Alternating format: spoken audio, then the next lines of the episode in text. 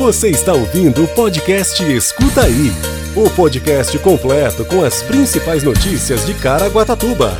Saiba tudo o que está acontecendo na nossa cidade. Prefeitura de Caraguatatuba altera a data de entrega dos exames toxicológicos de candidatos do concurso da GSM. Fiscalização de Caraguatatuba atende 27 denúncias de perturbação do sossego no fim de semana. Problemas financeiros e telefonia móvel marcam os 5 mil atendimentos do PROCON de Caraguatatuba em 2021. Secretaria de Saúde anuncia a suspensão momentânea das agendas de consultas com clínico geral das UBSs. E ainda boletim epidemiológico Covid-19, previsão do tempo e você sabia. Terça-feira, 11 de janeiro de 2022. Escuta aí. A Prefeitura de Caraguatatuba, em conjunto com a Fundação VUNESP, por meio da comissão do concurso, alterou a data de entrega dos exames toxicológicos dos candidatos do concurso público 01-2019 da Guarda Civil Municipal. A medida foi tomada visando garantir o tempo hábil para os candidatos providenciarem o exame toxicológico. Também foi levada em consideração a dificuldade de deslocamento dos candidatos nesse período de alta temporada e em decorrência de eventos climáticos adversos que vêm ocasionando interdições, quedas de barreiras ou mesmo alagamentos nesse período. Tendo em vista que todo o país enfrenta os efeitos de uma endemia de síndrome gripal e o aumento considerável dos casos de Covid-19, sob a nova variante denominada Omicron. A comissão, juntamente com a administração, decidiu elaborar um novo cronograma para essa etapa do concurso, a fim de oferecer mais segurança e garantia de integridade dos candidatos, a qual será publicada em breve. Confira todos os detalhes no site oficial da Prefeitura, caraguatatuba.sp.gov.br. Escuta aí. A equipe de fiscalização da Prefeitura de Caraguatatuba atendeu no último final de semana 27 denúncias de perturbação de sossego, que resultaram em duas notificações. As reclamações chegam durante a semana pelo aplicativo 156 e os fiscais saem às ruas para fazer as medições e atendimentos. Para casos de flagrante, também é possível ligar no telefone 190 da Polícia Militar.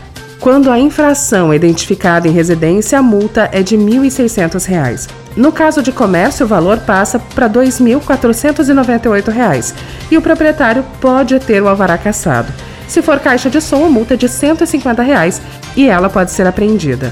Os fiscais de posturas da Secretaria de Urbanismo ainda reforçaram com os quiosqueiros e ambulantes da Praia da Martim de Sá sobre a necessidade de retirarem seus pertences das praias após encerramento do expediente. Escuta aí. O PROCON da Prefeitura de Caraguatatuba encerrou 2021 com 5.395 procedimentos formalizados e 6.368 não formalizados, relativos a orientações e encaminhamentos para outros órgãos públicos, totalizando mais de 11 mil atendimentos entre janeiro e dezembro.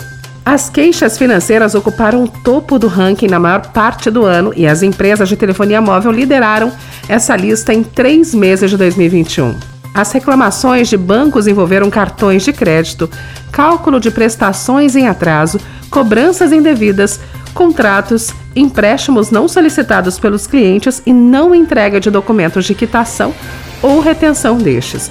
Os problemas financeiros movimentaram o relatório de atividade de janeiro a abril. Nos meses de maio a junho, as queixas de operadora de telefonia celular marcaram a lista de reclamação da instituição. O atendimento ao público do PROCON da Prefeitura de Caraguatatuba é de segunda a sexta-feira, das 8h30 às 16h30. Mais informações, 3897-8282. Escuta aí.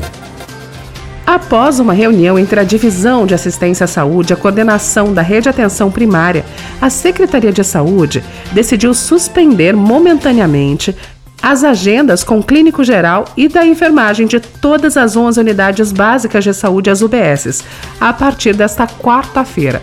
A decisão foi tomada na segunda-feira para tentar desafogar o sistema de saúde das unidades, que além da rotina do dia a dia, tem auxiliado no atendimento dos casos de paciente com sintomas gripais, Covid-19 e influenza. As agendas ficarão suspensas até o fim do mês de janeiro. Atendimento para diabéticos, hipertensos, gestantes e crianças continuam sendo realizadas pelas unidades de saúde, além dos casos de urgência. As unidades de pronto atendimento, as UPAs, ainda sofrem por conta da alta da procura dos atendimentos, sendo a maioria relacionado à síndrome gripal. Nos primeiros dias do ano, a cidade bateu recorde e chegou a 2 mil atendimentos diários. Nessa semana, o número diminuiu, mas continua acima dos mil. Você ouve agora Boletim Epidemiológico Covid-19. Hoje, a cidade conta com 21.279 casos confirmados de Covid-19, 456 óbitos. Os hospitais contam com 34% de ocupação da UTI e a enfermaria, 52%. Quer saber tudo sobre a previsão do tempo? Fique com a gente e escuta aí! Segundo o CPTEC INPE, a previsão do tempo para esta quarta-feira, a máxima será de 30 graus e a mínima 21, com 5% de possibilidade de chuva. Você ouve agora. Você sabia? Você sabia que Caraguatatuba recebeu nessa segunda-feira uma nova agência da Caixa Econômica Federal? Desde 2018, o prefeito Aguilar Júnior reivindica a abertura de uma nova sede do banco na cidade. A nova agência está localizada no Serra Mar Shopping, no bairro Pontal Santa Marina.